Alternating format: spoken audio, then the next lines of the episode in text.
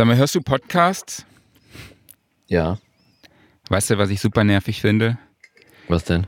Wenn am Anfang von einem Podcast jemand direkt Werbung vorliest. Kennst du das? Klar, ich gehe mal zu Minute 15 bei meinem Lieblingspodcast. Da geht's dann immer los mit irgendeinem Gitarrenlick. Hey Folks! Und ab geht's.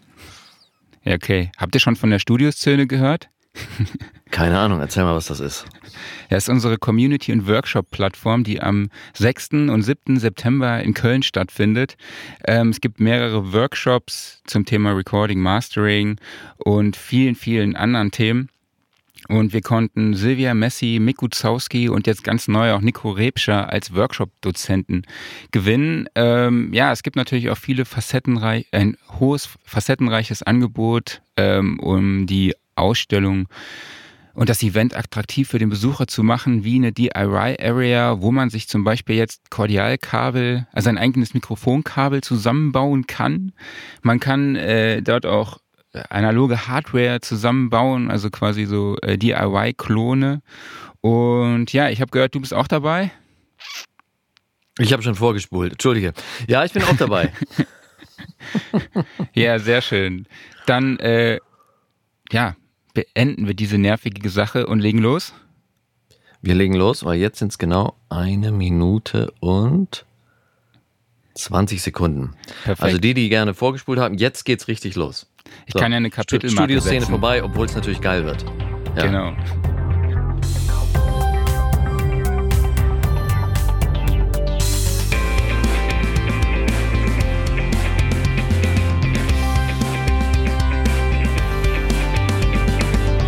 Was geht's denn heute, Marc?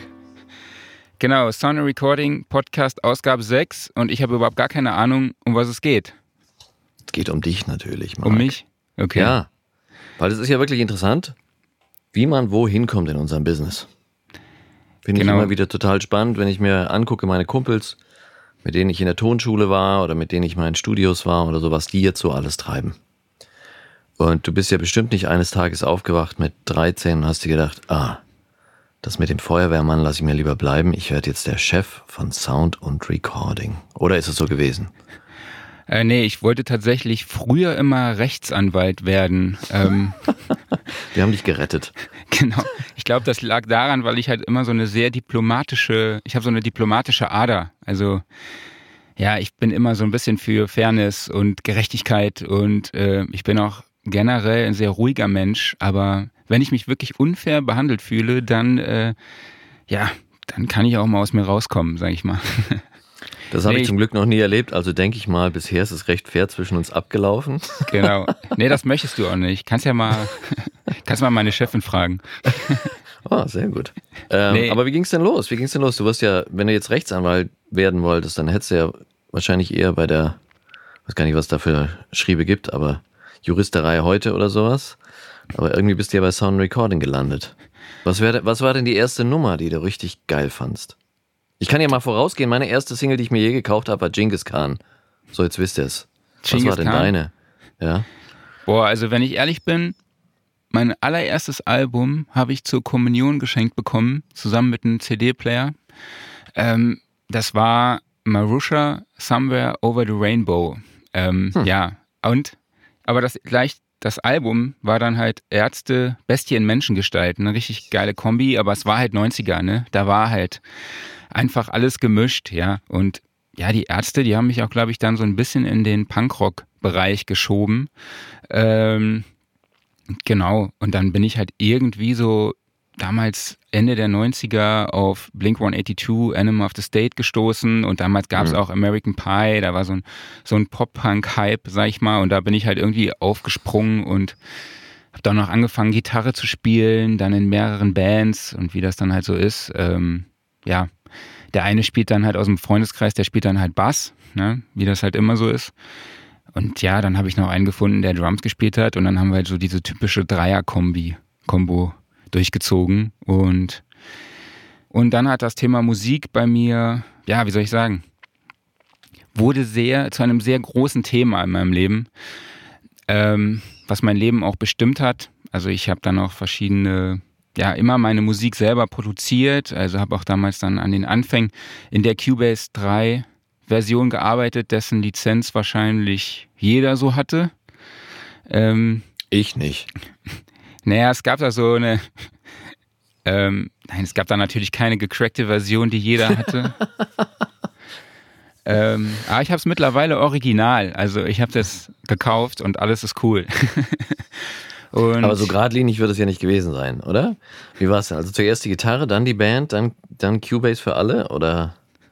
Oder ja, das, war das so parallel? Ja, es lief eigentlich alles relativ parallel. Also weil ich halt auch schnell immer angefangen habe, meine Sachen auch aufzunehmen und zu, zu recorden. Also ich habe auch dann damals viel erstmal Gitarre mir drauf geschafft natürlich. Da habe ich ja viel mit Guitar Pro 5 gearbeitet. Also das war damals so ein Tabulatoren-Tool, äh, das dir halt gezeigt hat, welche Chords du greifen musst, um das zu spielen. Also, und dann mhm. nachher gab es auch Versionen, wo dann halt auch Drums und Bass dabei waren. Und ja, so habe ich mir auch das Gitarrespielen beigebracht. Ähm, ich muss sagen, ich bin auch nicht der virtuose Gitarrist. Also ich habe immer viel nachgespielt, aber hauptsächlich am Anfang, um mir das halt drauf zu schaffen. Und dann bin ich halt auch relativ schnell dazu übergegangen, eigene Sachen zu spielen. Also ich kann auch absolut überhaupt gar keine Noten spielen. Also ich oute mich hier jetzt komplett. Also ähm, ich habe jetzt so vor drei, vier Jahren mal ein bisschen Klavier angefangen zu spielen und mir dann halt so ein bisschen was an Noten drauf geschafft, aber das ist eher so nach dem, ja, ich brauche ungefähr zwei, ja, 30 Sekunden, um überhaupt rauszufinden, welche Note es ist. ähm, habe dann auch nebendran so den Keyboard-Spicker von 1989 liegen, dann werde ich da schnell drauf kommen. Und ja, dann habe ich auch schnell angefangen irgendwie zu produzieren, habe verschiedene Leute kennengelernt, war in einem Projektstudio. Damals wurde dort mit Cool Edit 3.0 oder so aufgenommen. Das war, glaube ich, der Vorgänger von Audition. Ähm, ja, ja. Was und, ihr für tolle Sachen gemacht habt, ihr jungen Leute, Mensch, Wahnsinn. Okay, und äh, dann? Ja, und ähm, irgendwann, nachdem ich dann, also eigentlich relativ spät tatsächlich, so mit 27, also ich war dann zwischenzeitlich auch schon in, mit meinen Bands, wir waren schon relativ ambitioniert unterwegs, äh, war, waren dann halt auch in verschiedenen Studios und ähm, das hat mich einfach irgendwie gereizt. Ja, also ich wollte damals echt dann so mit 27 habe ich mir dann echt so äh, gesagt, ey, ich habe vorher Wirtschaftsingenieurwesen studiert und Elektrotechnik und im Endeffekt bin ich jetzt froh, dass ich Moment damals Moment jetzt mal, schön langsam. Ja, ja. Also okay. gerade eben warst du noch Punk-Fan, der Anwalt werden wollte. Jetzt bist du Produzent, der Elektrotechnik studiert. Wie ist denn das passiert? Wie bist du denn von, vom Jura zur Elektrotechnik gekommen und, und, und, ach Gott. Ja, oh, genau so. Es ist, äh, wie gesagt, geradlinig war das bei mir eigentlich alles nicht. So, ja, also die Musik war immer, wie gesagt, ein großes Thema.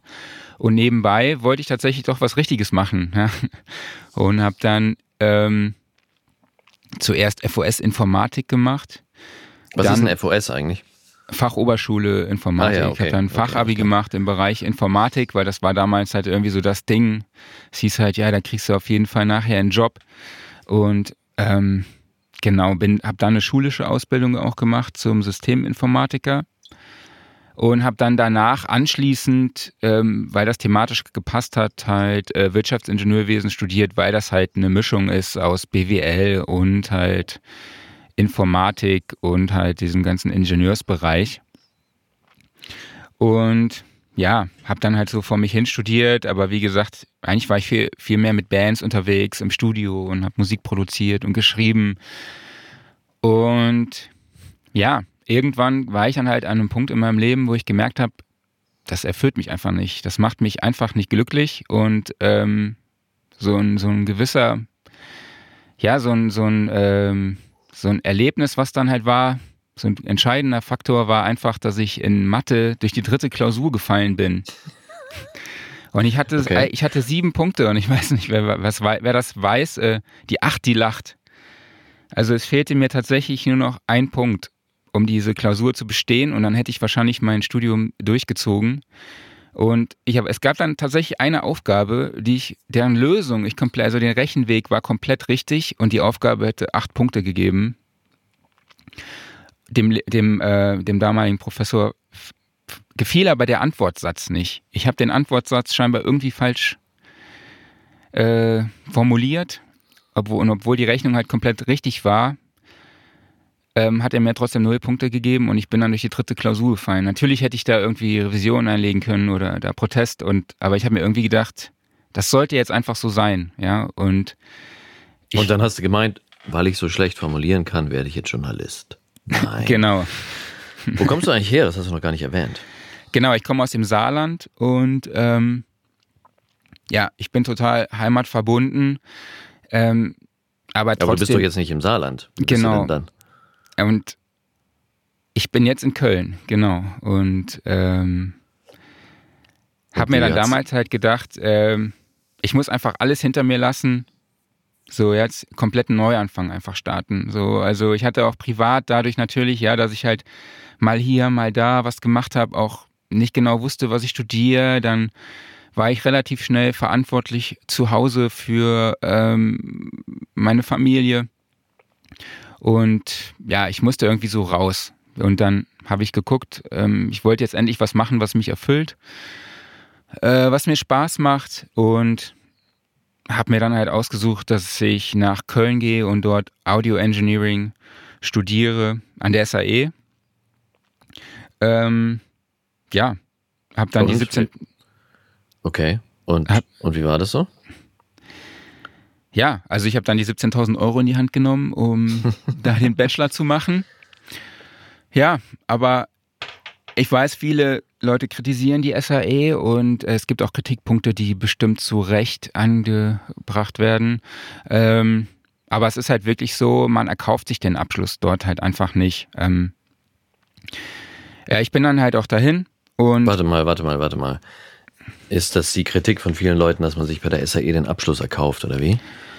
Also ich habe schon den Eindruck, dass viele Leute glauben, dass man sich dort den Abschluss erkauft. Zumindest wenn man hingeht. Also ich glaube, dass viele Leute, die sich für die SAE entscheiden und sich dort bewerben, ähm, dass sie dann auch glauben, wenn sie die 17.000 Euro zahlen, dass sie dann halt auch den Abschluss kriegen und dann auch ein total erfolgreicher äh, Dozent werden, ach Quatsch, Dozent, äh, Produzent werden, ja.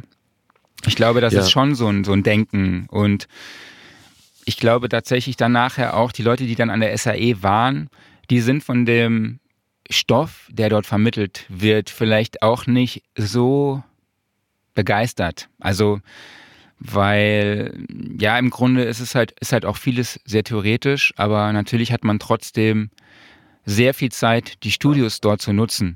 Also, weil man hat dort, ich, in Köln gibt es ja drei Studios, die komplett equipped sind, in denen man vielleicht auch nie mehr so später arbeiten wird, weil da steht halt einfach eine riesige Neve für mehrere, ich glaube, die liegt bei einer Million oder so, ich weiß es gar nicht ganz genau.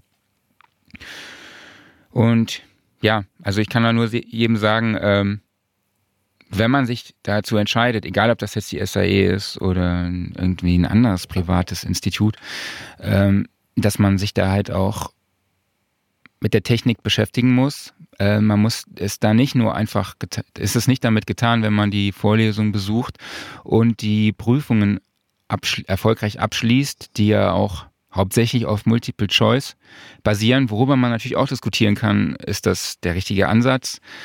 Ähm, es gibt natürlich auch Praxisprüfungen, ähm, die alle ihre Berechtigung haben.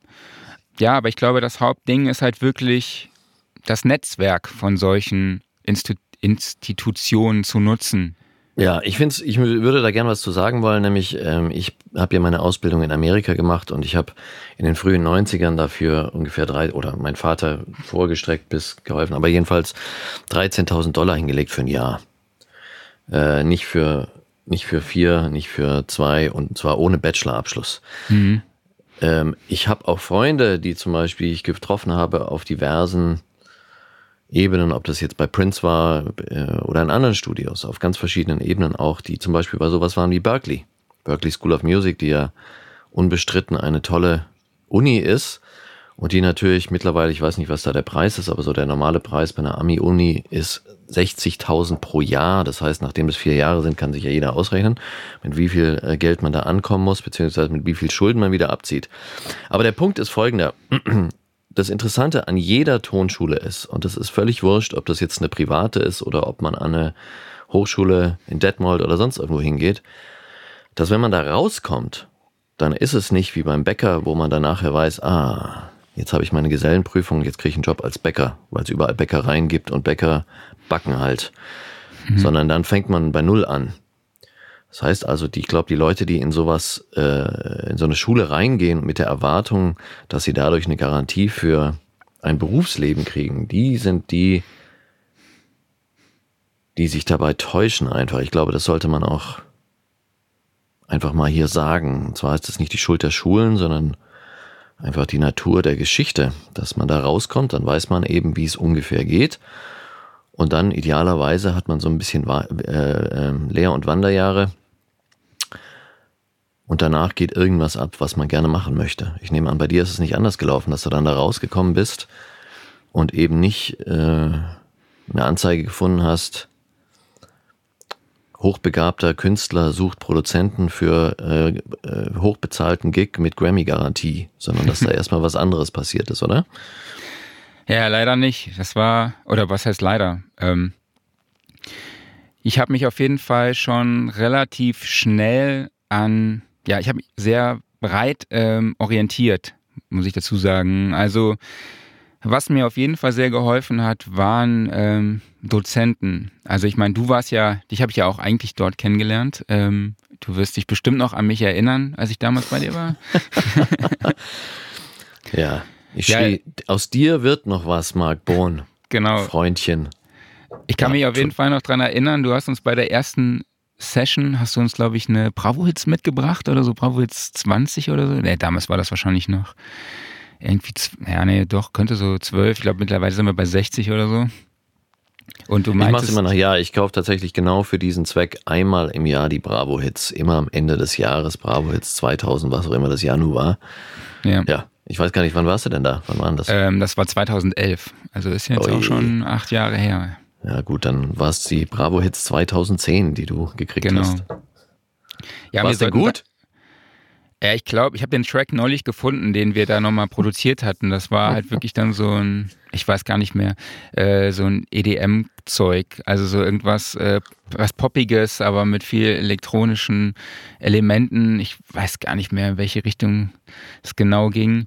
Da sollten wir auf jeden Fall uns einen Track aus dem Album rausziehen oder von dem Sampler quasi ähm, und den einen Song in so einem Style halt nachproduzieren, ja. Und ich glaube, das war halt auch so das Coole an der SAE, dass, dass es da so ein Netzwerk halt gibt. Ja, also wir hatten dich zum Beispiel als Dozenten, ähm, wir hatten Stefan Lemke als Dozenten, an den ich mich halt auch relativ schnell drangehangen habe, muss ich ganz ehrlich sagen, weil das ist auch total wichtig, solche äh, Mentoren dann zu haben. Also Stefan ist jetzt auch Sound- Recording-Autor.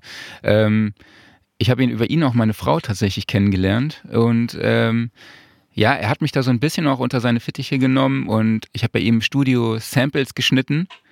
Dann nach der SAE ähm, für die Definitive Piano Collection von Native Instruments, also so eine, eine Sample Library. Ähm, ich habe parallel aber halt auch in einem anderen Studio gearbeitet, ähm, was hauptsächlich Karaoke-Veranstaltungen gemacht hat. Also ich hatte dann am Wochenende saß ich dann halt auch wirklich da mal dann ja an beiden Tagen im Studio und habe irgendwelche Junggesellenabschiede aufgenommen, die ähm, Helene Fischer gesungen haben. Natürlich liefen, habe ich konnte ich das Studio dadurch aber halt auch nutzen, um verschiedene Bands zu produzieren, die ich irgendwie gefunden hatte über irgend, wirklich über irgendwelche Portale wie Backstage Pro oder so. Also da gab's, gibt's ja dann auch oft Bands, die wirklich Studios suchen und ja, so habe ich mich da dann halt irgendwie durchgehangelt und ja, einfach mehrere Sachen gleichzeitig gemacht, auch nebenbei bei einem Label gearbeitet, also für ein Label Songs geschrieben und dort auch die Musik dann produziert, den Künstler ausgewählt und so. Das hat zwar, wurde leider nie finalisiert, aber ja, mir hat dieses Networking halt einfach sehr, sehr viel gebracht. Ähm, und ja, dass ich so zum Journalismus kam. Warte mal, warte mal. Das ist ja, ich, du bist zu schnell. Du bist zu schnell. Ich bin so schnell. Du hast so viele tolle Sachen, die du da erzählst. Weil tatsächlich, so muss man dazu auch sagen, so läuft es ja bis heute.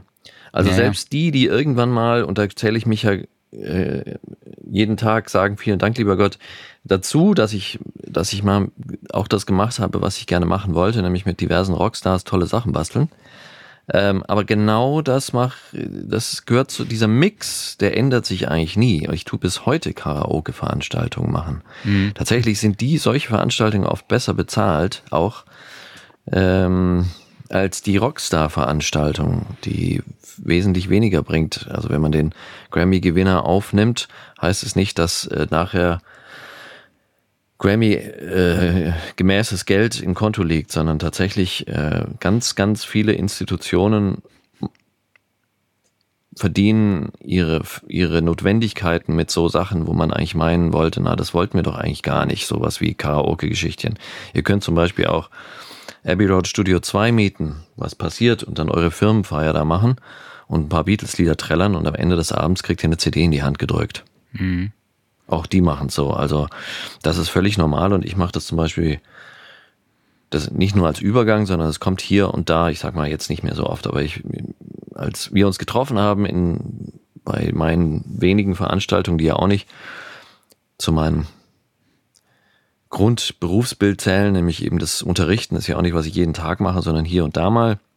Aber jedenfalls, als wir uns da getroffen haben, habe ich das bestimmt viermal im Jahr gemacht dass ich speziell in den Peppermint Park Studios in Hannover irgendwelche Weihnachtsfeiern bespaßt habe, wo ich ihnen gezeigt habe, wie so ein Studio funktioniert. Und dann haben sie ein Lied genommen, was ihnen gefallen hat, haben irgendwas drauf gedichtet, äh, hochlebe die Sound and Recording Weihnachtsfeier oder sowas. Und dann habe ich es ihnen gemischt und dann, am Ende des Abends sind sie mit der CD weggezogen. Ja, das wollte ich mal in die Runde schmeißen. Ja, das nämlich nicht nur das Gradlinige zum Musikbusiness gehört, also das Aufnehmen und Mischen und so ein Zeug von Musik für die Zukunft, sondern auch Bespaßung und diverses andere, was ja, ja auch nicht schlimm ist. Nee, also ich, bräuch, ich brauchte damals natürlich auch was Solides, ne? also so ein geregeltes Einkommen. Ich meine, ich war ja dann eigentlich auch schon 27. Ne? Also normalerweise sagt man ja, da ist man schon längst irgendwie im Berufsleben. Und ich hatte mich dann gerade mal dazu entschieden, äh, einen komplett neuen Weg zu gehen. Ja, also bei mir war es halt wirklich so total an der Zeit. Und nebenbei habe ich tatsächlich auch noch was ganz anderes gemacht, so äh, bei Vapiano gearbeitet ne, und da Nudeln gekocht, so nee, während meines Studiums. Ja, also wirklich so was komplett anderes, um einfach wirklich ein geregeltes Einkommen zu haben. Und ja, wie gesagt, das ist, glaube ich, auch total wichtig. Und dann muss man halt auch mal Sachen machen, die vielleicht auch einem gar nicht so viel Spaß machen. Also Natürlich gab es da auch Junggesellenabschiede, die total cool waren, die total dankbar waren, aber es gab natürlich auch viele Besoffene, ja, die dann halt da, ähm, die da ihre Party gemacht haben, was vielleicht auch ein bisschen mal anstrengend war, ja, aber da muss man dann halt auch einfach durch und man muss halt auch wirklich offen sein für alle Wege, weil egal durch welchen Weg, es können sich so viele neue Wege ähm, ja, einem so viele neue Wege bieten. Also das ist, ähm, und man Richtig. weiß halt nicht, welcher andere Job hinter welcher Tür sich noch versteckt. Ja, also.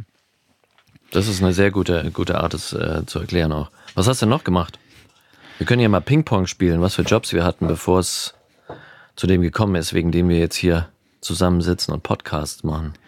Also ich kann ja mal eine Fabrik anbieten zum Beispiel. Ich habe ich hab Autoteile von der Gießerei in die Stanzerei und dann die Extrateile zurück in die Gießerei und dann die fertigen Teile raus auf den Hof.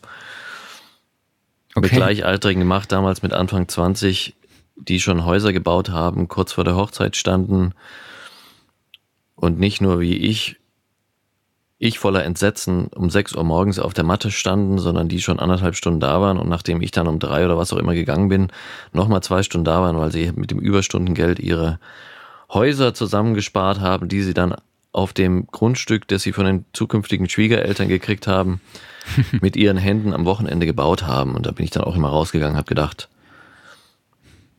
ja, so schlimm kann das gar nicht sein mit dem Rock'n'Roll. nee, das stimmt.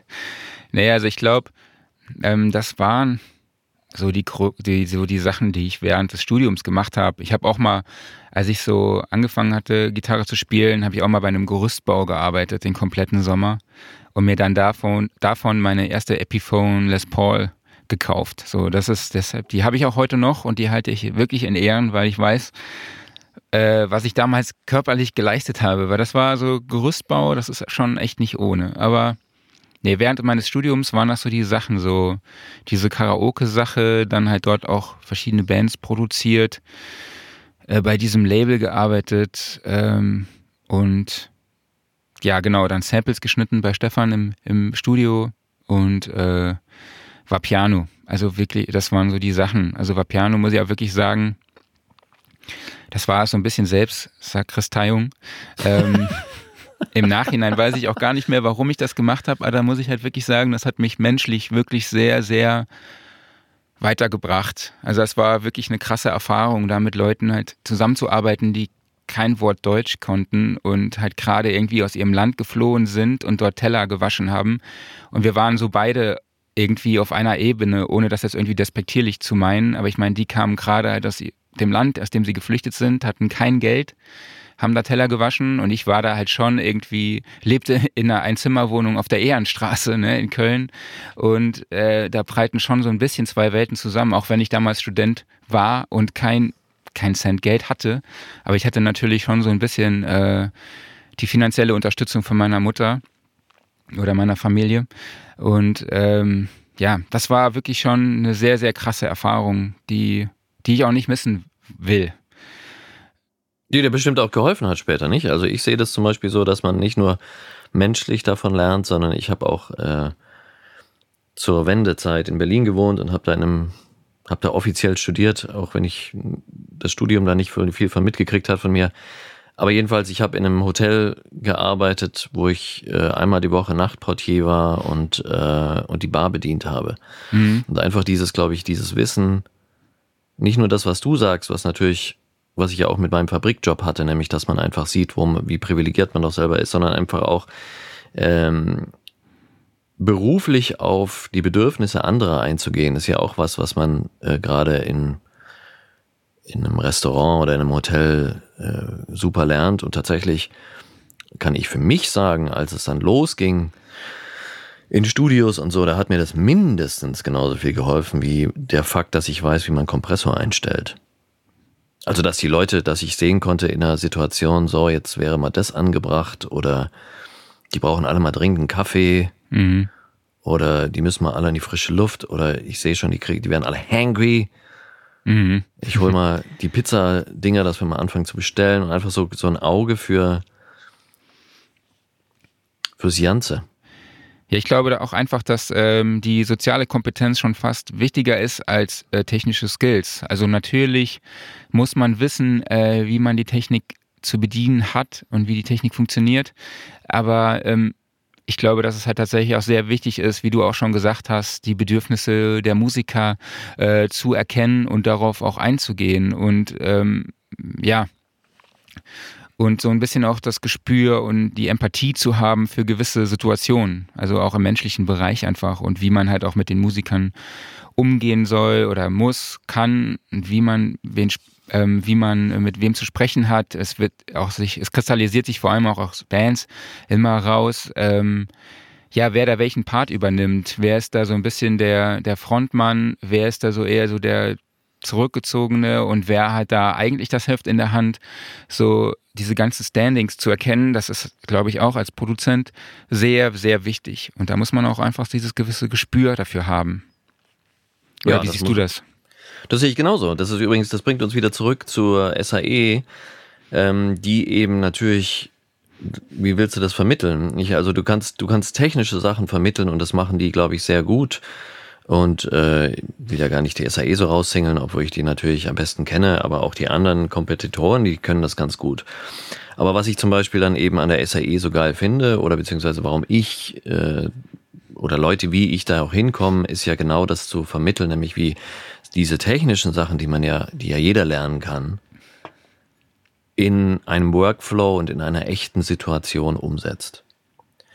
Und lange Rede, kurzer Sinn, das musst du irgendwie selber rauskriegen eigentlich am Schluss. Du musst einfach durch deine menschliche und soziale Kompetenz in einer Studiosituation rauskriegen, was denn da gerade abgeht. Und dann tust du natürlich deine technischen Fähigkeiten einsetzen. Aber ja. wegen derer, wegen dieser Grunddinge hat noch nie irgendjemanden einen Inch angeheuert, außer Es ging nicht, es gab nur einen und der war der, der das Studio bedienen kann. Ja. Aber wie oft passiert denn sowas? Ja, klar. Also, das ist, da hast du völlig recht, finde ich. Ich glaube, dass soziale Kompetenz natürlich aber nicht nur auch im Umgang mit den Musikern im Studio wichtig ist, sondern halt auch beim Networking. Ja, also es ist halt auch immer die Art und Weise, wie man sich selber dann halt auch präsentiert dem potenziellen Kunden gegenüber oder wenn man halt auch irgend, auf irgendwelchen Veranstaltungen jemand trifft, ähm, dass man halt auch weiß, wie man sich selbst verkauft. Aber jetzt nicht unbedingt, dass man im Sinne, dass man jetzt hinkommt, okay, ich muss mich da jetzt verkaufen, sondern halt auch einfach so durch seine sozialen Kompetenzen, durch Sympathie, ähm, ja, sich da halt auch einfach dann präsentiert und eventuell dann dadurch Connections, Networking ähm, einen Job bekommt, weil ich merke es halt auch jetzt, ähm, das ist halt auch ein Riesenfaktor, ja. Die Sympathie spielt halt auch wirklich eine Riesenrolle, ja. Ja, stimmt, aber das ist ja, weißt du, wenn du im Studio arbeitest, jetzt als, wenn du wirklich klassisch so arbeitest, dann ist das ja deine Jobbörse. Weil du gehst nicht, also das ist, ähm, ich glaube, die erste äh, Messe oder wie man es auch immer nennen möchte, wo ich hingegangen bin, da war ich schon bestimmt 15 Jahre im Business. Bestimmt. Also das ist, das war nie irgendwas, was jetzt so riesig gewesen wäre. Vielleicht hätte es früher schon geholfen, aber ich bin gar nicht auf die Idee gekommen. Sondern die Jobbörse ist halt mit Bands abzuhängen, beziehungsweise im Studio dann halt mit denen gut klarzukommen. Und wenn die dann losziehen und dann ihren Kumpels wiederum sagen, dass es geil war, mit dem zu arbeiten, dann kriegst du Jobs. Was ja genau dasselbe ist, was du sagst. Ja, ne? genau. Also wie man sich präsentiert, wie du halt, wenn, aber, und das kann man ja vielleicht einfach auf die Formel bringen. Erstmal ist es ganz gut, wenn du kein Arschloch bist. Und dann, ja. wenn du weißt, dass du eben auf Dritte zugehst, das ist wieder dein Vapiano und mein Hotel Argon in Berlin, ähm, glaube ich, wo man das einfach lernt. Aber jetzt mal zu dir nochmal. Hast du denn dann wie, also pass mal auf, wir haben jetzt den Produzenten, wir haben den, den Punk-Gitarristen, wir haben den Wirtschaftsinformatiker, wir haben den SAE Audio Bachelor. Wir haben den Pastafari. Ich, wo kommt denn da das Schreiben rein? Wie bist du denn jetzt zum Sound ja. Recording gekommen dann? Also zumindest zum Schreiben. Ich nehme an, dass du jetzt auch nicht direkt von so sympathisch wie du bist, irgendjemand bei Vapiano die Penne gegeben hast und die gesagt haben, wir brauchen dringend einen Chefredakteur für Sound Recording, sondern wie, was ist denn da passiert? Ja, das ist eigentlich ganz witzig, weil du auch eben gesagt hast, Jobbörse. Ähm, ich bin tatsächlich über die Jobbörse an der SAE auf einen Aushang gestoßen.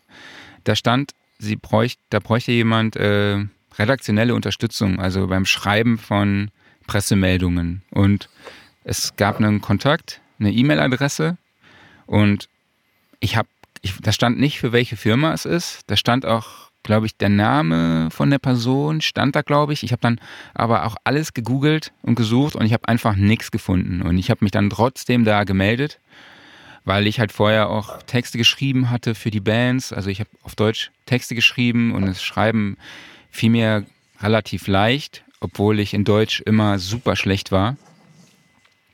Ähm, und ja, ich habe mich dann da gemeldet, bin dann dorthin und dann stellte sich heraus, dass es dabei um äh, Pressearbeit für StageTech ging und Delec. Also StageTech, äh, die ist ein Berliner Unternehmen, was digitale Mischpulte herstellt für den Broadcast- und Theaterbereich. Also das sind wirklich so Sachen, die stehen dann halt irgendwie im Sydney Opera House und so, also oder in der Elbphilharmonie und so. Also ich weiß jetzt nicht, ob sie wirklich jetzt da stehen, aber so in der Größenordnung. Und Delec, die machen halt, die gehören jetzt mittlerweile zu Riedel und machen Intercom-Anlagen für beispielsweise bei der Formel 1, damit Sebastian Vettel da mit seiner Boxencrew kommunizieren kann. Und ja, und so kam ich dann halt auch irgendwie zum Schreiben, ja, und das, das war durch Stefanie Renner, die jetzige Geschäftsführerin des VDTs. Was ist der VDT nochmal? Der Verband Deutscher Tonmeister, was ich, ja, wo ich dann halt auch schnell Mitglied geworden bin äh, oder gezwungen wurde von Stefanie. Und ähm, das sind schon zwei von uns. Ohne ja, Scheiß. Genau. Ja, ja, ich weiß, bei dir ist das ja genauso. Ähm, ja, und tatsächlich hat sich dann halt durch dieses Netzwerk dann irgendwie kam es dann dazu, dass ich auch fürs VDT-Magazin mal geschrieben hatte. Dann war ich für die auch auf mehreren Workshops. wo ich dann auch nochmal Leute getroffen hatte und dann war ich irgendwann dann auf der Tonmeistertagung in Köln für Stage Tech unterwegs und ähm, traf dann halt auch die Geschäftsleitung vom Musikmedia Verlag, also von, unser, von dem Verlag, wo zu Sound Recording gehört. Und die haben mir so ein bisschen von der Umstrukturierung erzählt, die neuen Wege, die sie gehen wollen. Und ja, dann habe ich halt Jörg Sunderkötter einfach mal kontaktiert und er meinte dann, ja klar. Wer ist denn das? Das war der ehemalige Chefredakteur von der Sound damalige. Recording und Keyboards. Mhm. Und ja, dann habe ich irgendwie mal ein, zwei Texte geschrieben, habe aber weiterhin noch für Stage Tech gearbeitet und für Delec und trotzdem noch die ganzen Studiosachen nebenbei gemacht, also die ganzen kleinen Sachen. Ja, und irgendwann rief Jörg mich dann an und meinte, ähm, ja, willst du nicht bei uns als Volontär anfangen? Dann habe ich mit ihm gesprochen, so, ey du, ich hätte da grundsätzlich schon Bock, zu euch in die Redaktion zu kommen, aber als Volontär, ne, Volontariatsgehalt und so ist jetzt auch nicht so der Burner. Und ähm, aber wir haben da einen ganz guten Deal dann gefunden, weil ich durfte mich auch finanziell nicht verschlechtern damals, weil, ja, ich meine, muss halt jeder seine Miete zahlen, äh, Versicherung und ich meine, jeder hat seine Fixkosten. Und ja, und so bin ich dann halt zu Sound Recording gekommen und genau, war dann halt ein Jahr Volontär, habe dann hm, die neue Website mit aufgebaut, die Social Media Kanäle und genau, konnte dann dadurch halt auch sehr viel Networking betreiben, habe ich auch wieder super viele Leute kennengelernt, habe dann auch viele Projekte mit den Leuten gemacht, die ich halt vorher schon kannte, auch von der SAE, zum Beispiel mit Stefan. Also auch redaktionelle Sachen sind dadurch entstanden. Und ja, mit das Stefan? war dann. Stefan Lemke, sorry. Ah ja, okay, ja. Mhm. Genau, und irgendwann hat Jörg dann gesagt, er haut in den Sack, ne? und hat mich dann alleine gelassen.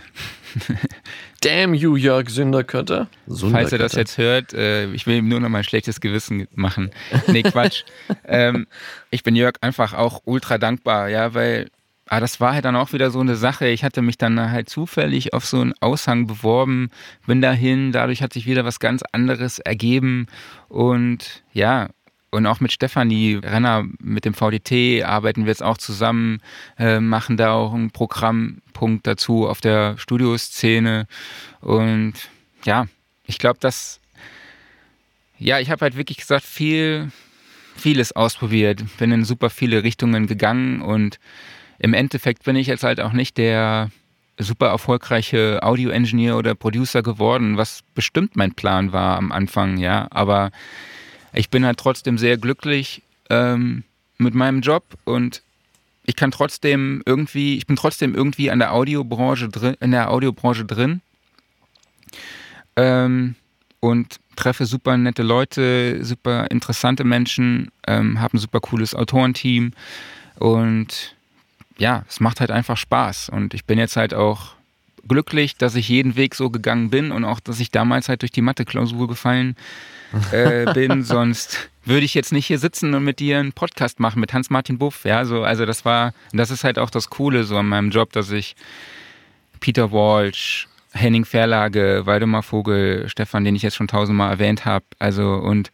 auch ständig neue Leute kennen. Jetzt habe ich letzte Woche oder vor zwei Wochen Howard Jones getroffen, so und auch so ein Musiker aus den 80ern und Al Schmidt, mit denen habe ich schon getroffen, George Massenburg, Silvia Messi und ja, Mick Guzowski, die jetzt beide auch zur Studioszene kommen. Und das macht schon Spaß. Keine Frage. Ist ja auch interessant. Irgendwie dreht es sich ja doch wieder im Kreis. Also ich zum Beispiel habe angefangen nach der Schule, genauso wie wir jetzt sitzen. Als Journalist vorm Mikro. Genau. Und dann habe gedacht, was ein Quatsch. und da sitze ich wieder vorm Mikro mit Marc Bohn, der vielleicht mal irgendwann mal Mathe-Genie wird. Wer weiß, wie es da sich im Kreis dreht. Oh nee, wieder. da bin ich raus, ey. Mathe ist einfach da komme ich auch nicht mehr hin, ey. Also Plus und Minus geht noch so, aber. Na, vielleicht, vielleicht kommt es ja noch. Die Unterzeitung, nicht? also Sound Recording, Keyboards und Algorithmus heute oder sowas. Mal schauen. Ja, ja, genau. Ja, aber ich glaube, wie gesagt, dass dieser, der, dieser Faktor Mentoren ist auch ultra wichtig. Also ich glaube so, die drei Personen, die ich jetzt schon öfter genannt habe, waren auch wirklich so ausschlaggebend für meinen Weg und den bin ich auch wirklich sehr dankbar. Ähm, Nenn die ruhig nochmal. Also Stefan und wen noch? Stefan, Stefanie Renner und äh, Jörg Sunnerkötter, genau. Das sind so, also von den drei Personen habe ich sehr, sehr viel gelernt und ähm, auch mein Netzwerk auch entscheidend erweitern können, was mir dann halt auch weitergebracht hat. Und von, von Jörg konnte ich auch sehr, sehr viel lernen. Also natürlich auch redaktionell, auch von Stefanie.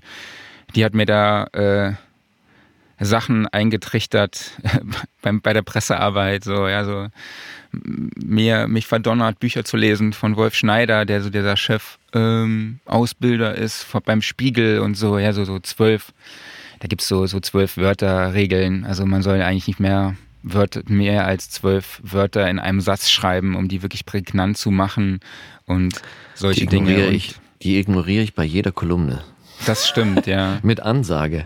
Vielleicht, wenn, wenn irgendein Autor von uns jetzt diesen Podcast hört, äh, schreibt doch mal kürzere Sätze.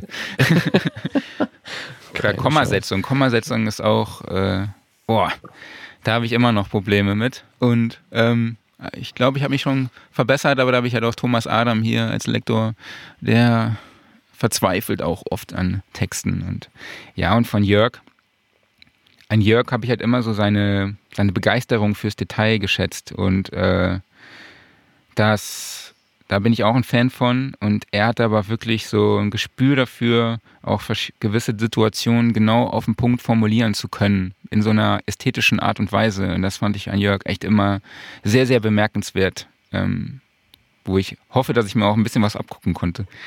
ja, toller Typ, der Jörg, muss man wirklich ja, sagen. Definitiv. Also er hat auch wie gesagt, wir würden uns auch nicht kennen, jetzt auf dieser Ebene ohne Jörg, weil der mich äh, auch angefunkt hat über einen Dritten und so bin ich ja auch bei euch gelandet, zum Beispiel ja. bei, mit meiner schönen Kolumne, die ich jetzt seit vielen Jahren schreibe, wo ich vielleicht noch was zu sagen möchte, zu, eben zu den Hörern, das ist jetzt keine Ausnahmegeschichte. Also weder deine noch meine, sondern so ist es im Rock'n'Roll und ich denke mal, dass wirklich ähm, wenn ich mir angucke, wie gesagt, die Leute, mit denen ich angefangen habe, auch die Leute, mit denen ich gearbeitet habe, im klassischen Tonstudiobereich, wo die jetzt sind. Es ist wirklich äh, ganz ungewöhnlich, dass man noch so viel im Studio arbeitet. Also ganz viele zum Beispiel, ich sag, kann ja ein paar Beispiele sagen. Also ein paar, die haben auch eben mit der teuren Schule äh, aufgehört. Die konnten die Technik bestimmt genauso gut wie ich ähm, die waren halt anders drauf, gerade im sozialen Bereich oder so. Die waren eher, wollten ihr eigenes Ding drehen. Also was haben sie gemacht? Die sind dann in Multimedien gegangen und haben dafür Musik komponiert. Super. Eine hat sich einen PA-Verlag äh, Verleih gekauft. Ähm, dann diverse, die mit mir bei Prince gearbeitet haben. Einer ist Zahnarzt heute. Ein, mehrere sind im, in der, im Filmsound, davon ist einer tatsächlich, nee, zwei sind noch Mischer, also die sind jetzt ja noch im Kerngeschäft. Einer ist der Score-Supervisor bei, äh, äh, bei Marvel Comics, Filmen und so weiter. Also lauter Sachen, die eigentlich nicht direkt das sind, was sie eigentlich mal werden wollten, mhm. aber alle aus dem kommen. Genauso wie deins auch oder auch jetzt unser Postcard-Castum oder Lehr äh, Workshops machen bei, bei Schulen. Und da soll man sich dann, glaube ich, auch nicht enttäuschen lassen, wenn man das dann gelernt hat und eben nicht reinkommt. Weil ich glaube, das Große wirklich ist, ist gar nicht irgendwann mal drei Jahre, fünf Jahre richtig tolle Platten zu machen. Die hast du ja auch gemacht mit deiner eigenen Combo. Ähm, sondern auf länger. Weil es ja doch so ein Geschäft ist irgendwie, wo man vom Genossen Trend abhängig ist und wenn der halt keinen Bock mehr hat auf das, was du jetzt richtig gut kennst, kannst, und kennst, dann zieht er halt weiter und sucht sich einen neuen und dann ist der nach drei Jahren durch. Und wenn du dann ja. was findest nach deinen drei Jahren, wie es weitergeht, bist du schon gut aufgestellt. Und wenn du tatsächlich das weitermachen kannst nach den drei Jahren, was du schon immer machen wolltest, umso besser. Ja, ich was glaub, willst du denn noch? Was, Entschuldige, was willst du denn noch machen, wenn du mal groß wirst? Bleibst du jetzt da oder hast du noch Träume? Die Bucketlist. Sagen wir es mal so.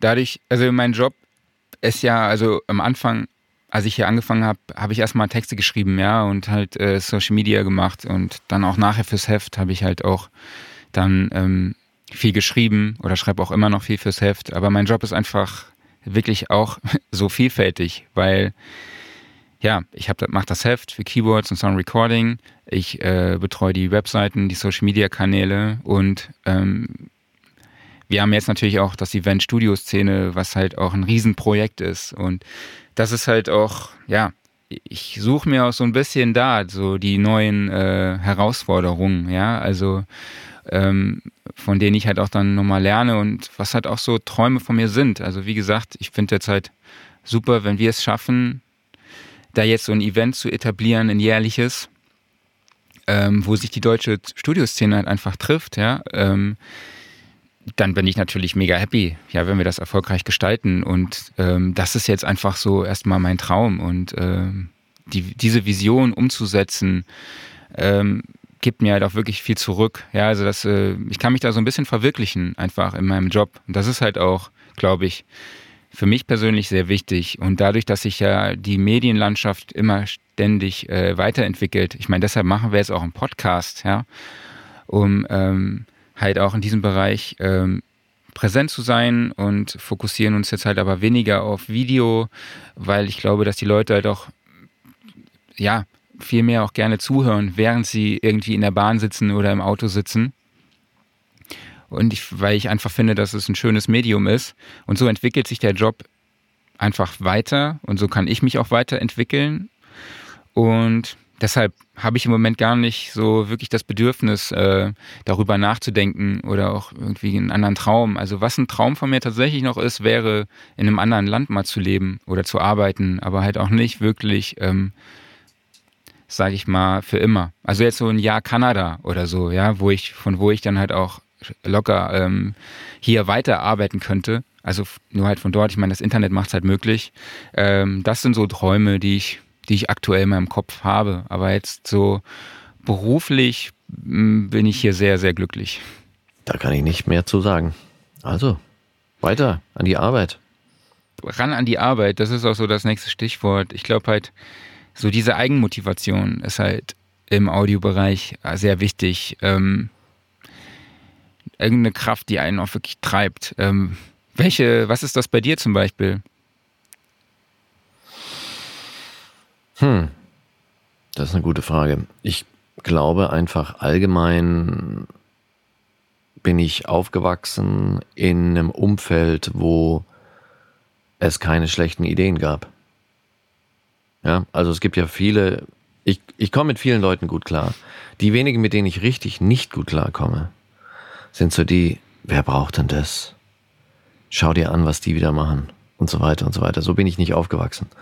Und insofern treibt mich einfach an, Sachen ausprobieren zu können.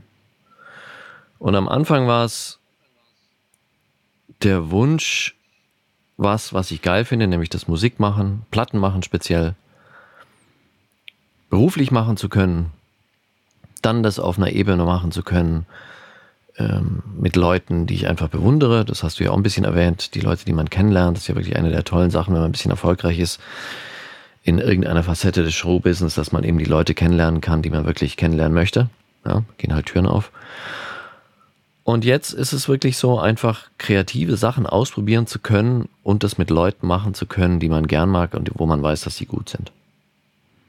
Und zwar auch ein bisschen nach Lust und Laune. Mhm. Also ich arbeite tierisch viel, ich arbeite, ich glaube, diese Woche ist so das erste Mal, wo ich gedacht habe, ach, heute habe ich keinen Bock.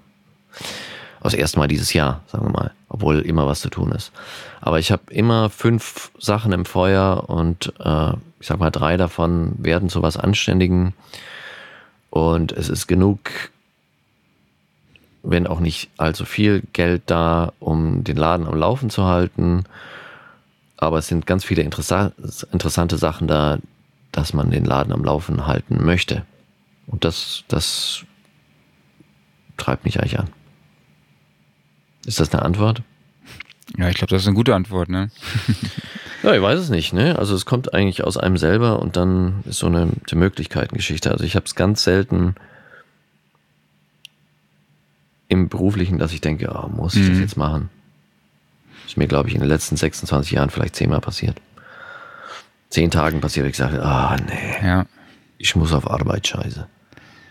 Ja. Ich meine, wenn man in den Job auch reinkommt, jetzt zum Beispiel nach, egal ob das jetzt SAE, Abbey Road Institute oder Wave Academy oder was auch immer ist, ist der Anfang auch wirklich hart. Man braucht da Ausdauer, Durchsetzungsvermögen und äh, auch einfach die Geduld, ja, weil ich meine, der Markt ist auch, ähm, ja, das Angebot ist halt auch sehr hoch an Engineers, ja. Oder das war übrigens noch nie anders. Das ist so ein Gerücht, das jetzt rumgeht, dass äh, ja? eben auf, ja, das war noch nie anders. Stell dir mal vor, selbst in einer Stadt wie Köln, wo es mal früher in und um Köln, sagen wir, vier Studios gab, die wirklich voll im Business standen und die auch groß waren und wo die Scorpions, Eurythmics, Bubs und weiß auch immer ihr Unwesen getrieben haben. Sagen wir mal, vier Studios, die haben doch höchstens insgesamt höchstens 20 Assistenten, Leute und Ingenieure. Okay. Die gehen ja auch nicht jeden Tag. Und jetzt stell dir doch mal vor, mit wie vielen Leuten du die SAE beendet hast. Mhm. Nur in deinem Jahrgang. Das kann also gar nicht sein, selbst damals, dass die alle einen Job kriegen auf so einem traditionellen Jobmarkt. Geht ja. überhaupt nicht. Kann man übrigens auch umdrehen, wenn wir, müssen gar nicht so die SAE, wie gesagt, so hypen, aber die kennen wir halt beide gut und die können wir auch hypen, wenn wir wollen. Aber es gibt ja wirklich erstaunlich viele SAE-Abgänger, die wirklich äh, ihr Ding gedreht haben. Aber die haben sie auch nicht über eine Job Jobbörse bei der SAE gekriegt oder sonst irgendwo oder das da auch nicht, besonders nicht dadurch, dass sie sich an eine Straßenecke gestellt haben, im Schild, Toningenieur, geiler Toningenieur sucht Rockstar, mhm. sondern die haben sich wirklich aktiv in die Szene geworfen, wie du gesagt hast. Die haben halt sich auf Möglichkeiten eingelassen, die manchmal versandet sind, manchmal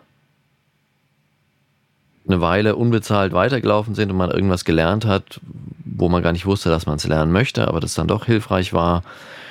Manche sind dadurch, dass man eben weiterempfohlen wurde, zu irgendwas geworden. Manche haben einen wohin gebracht, wo man gar nicht wusste, dass man hin wollte, wie du zum mhm. Beispiel. Ich nehme an, wenn ich jetzt die ganzen Jobs, die für dich interessant gewesen wären, am Anfang des SAE-Studiums aufgezählt hätte und Chefredakteur einer Zeitung wäre auf der Liste gewesen, hättest du wahrscheinlich nicht angekreuzt. Aber jetzt dadurch, dass du durch diese Schritte gegangen bist, ist das was Geiles. You know what I'm saying? Und so, das ist das ganz Wichtige, finde ich. Also man muss einfach diesen Weg gehen wollen. Mhm. Außer, ich meine, es gibt ein, zwei Jobs, speziell bei öffentlich-rechtlichen Anstalten oder auch recht viel im Filmbereich, wo das für Leute, die nicht so einen Unternehmergeist haben, sondern was übrigens auch völlig okay ist als Lebensplanung, ähm, sondern lieber wissen, sie gehen jeden Tag von dann bis dann da und dahin und haben dann zwei Tage frei und, und so. Äh, die gibt es auch, aber sehr, sehr wenig. Ja, klar. Ich meine, ich habe jetzt natürlich das Glück, ja, ich bin fest angestellt, bin kein Freiberufler. Ähm, mein Job ist natürlich auch weit, weit weg von einem 9-to-5-Job klar. Natürlich ähm, hab, tut mir das auch gut, diese Sicherheit zu haben, ja, weil vorher bei allen Jobs ging es halt irgendwie nach Stunden oder so und dann hatte ich halt mich auch so organisiert, dass ich halt auch so ein, eine App hatte, ein Zeiterfassungssystem ähm, und dann immer die Stunden zusammengezählt habe und ich konnte aktuell sehen, okay, wie viel Kohle habe ich für diesen Monat und ich wusste halt genau, wie viel, wie viel ich brauche. Ne? Das ist schon ist schon am Anfang auch ein Druck, den, der nicht zu unterschätzen ist, sage ich jetzt einfach mal, ne? mit dem, dem man halt auch handeln muss, mit dem man umgehen muss, äh, lernen umzugehen, lernen muss umzugehen.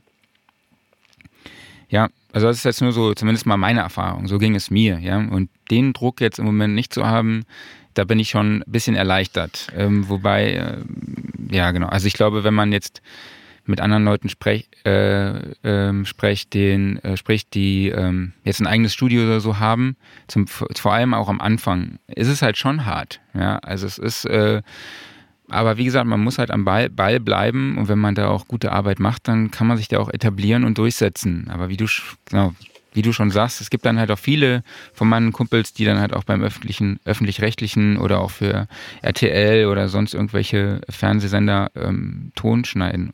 Da muss ich zwei Sachen zu sagen. Erstens, so einen Job hatte ich nach Prince noch. Ich habe jetzt nicht Pferdeshows gemacht, aber ich habe äh, so eine Home Improvement Show gemacht. Also ich war so ein knappes Jahr in einem Laden, der ähm, ja, Fernsehen und Werbung und sowas gemacht hat. Super kreative Leute. wusste selber sehr schnell, das ist nicht für mich. Und zwar nicht, ja, ich mache halt gern Platten, ganz einfach. Mhm. Aber jedenfalls, mein Punkt ist, das kommt zwischenrein immer wieder. Und das mit dem Geld, was du sagst, dass man, äh, dass du sagst, du hast, möchte eine Sache korrigieren, du hast ja gesagt, am Anfang ist es schwer, das ändert sich nicht. Das ändert sich nur das Level. Also am Anfang war halt äh, die Grundkosten ein bisschen tiefer und äh, dennoch schwerer, vielleicht zu kriegen dann auch regelmäßig. Aber das ist bis heute so, dass man einfach wirklich bewusst ein finanzielles Risiko eingeht, um irgendwas auszuprobieren, wo man jetzt nicht weiß, was man dafür kriegt, weil man meint, ah, okay, am Schluss kommt dann vielleicht eben ein Zugang zu einer Szene bei raus, wo man vorher nicht war, oder eine Erfahrung, die einem weiterhilft und so weiter und so weiter und so weiter. Also das ändert sich nie.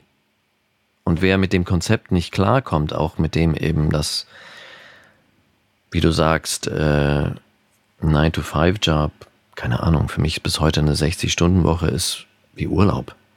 Ich gedacht habe, hä? Nichts los zurzeit. so ungefähr. Also wer da, wer da nicht mit klarkommt, der ist, äh,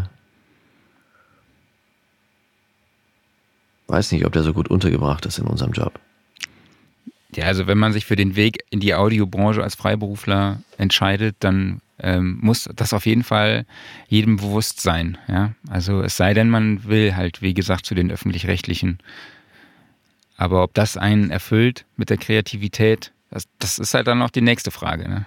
Ach, das muss ich gar nicht sagen. Also zum Beispiel, ich mache jetzt viel, wie du weißt, mit 3D-Audio. Äh, und die Jungs, die mich darauf angestoßen haben, sind samt und sonders Leute aus dem Bayerischen Rundfunk. Okay.